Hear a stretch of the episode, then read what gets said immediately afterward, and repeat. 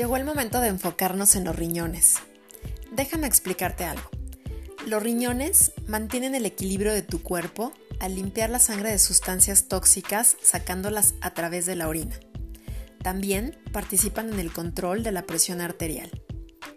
En sentido figurado, ya que decimos que los riñones limpian el cuerpo de residuos, es como si limpiaran también tu cuerpo de ideas negativas que habitan en él.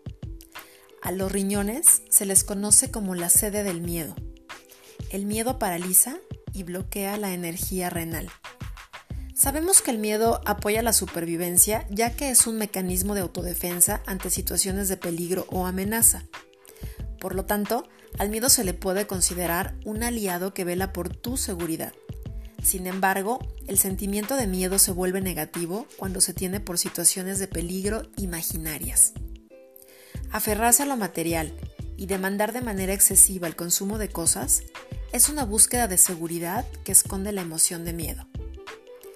Un mal funcionamiento de los riñones expresa una retención de viejos patrones emocionales o bien de ciertas emociones negativas que piden ser liberadas. En ocasiones se manifiestan por piedras a las que llamamos cálculos renales. ¿Te suena esto? Cuando los riñones se debilitan o se lastiman, puede existir un miedo que no se quiere expresar y por ende el discernimiento se podrá ver afectado. Por lo tanto, habrá una tendencia a vivir extremos.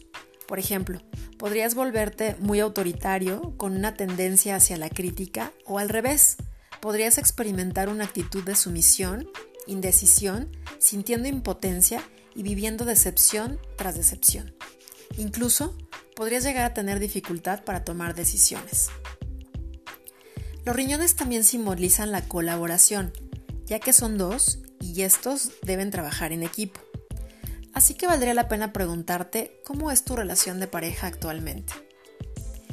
Cuando tus riñones están sanos, generas que tu personalidad tenga mucha fuerza de voluntad, que empuje siempre cualquier situación hacia adelante. Te invito a que te preguntes lo siguiente. ¿A qué le tengo miedo?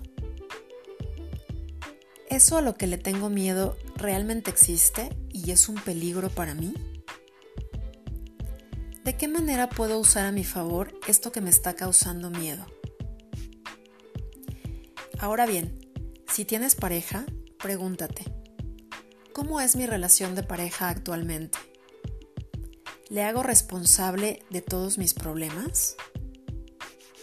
Quizá es momento de volver a pensar en todo tu sistema de relación con tu entorno. Te invito a que descubras tus verdaderas necesidades y a sentirte capaz de asumir tus propias elecciones. Confía en que lo que elijas será lo correcto para ti.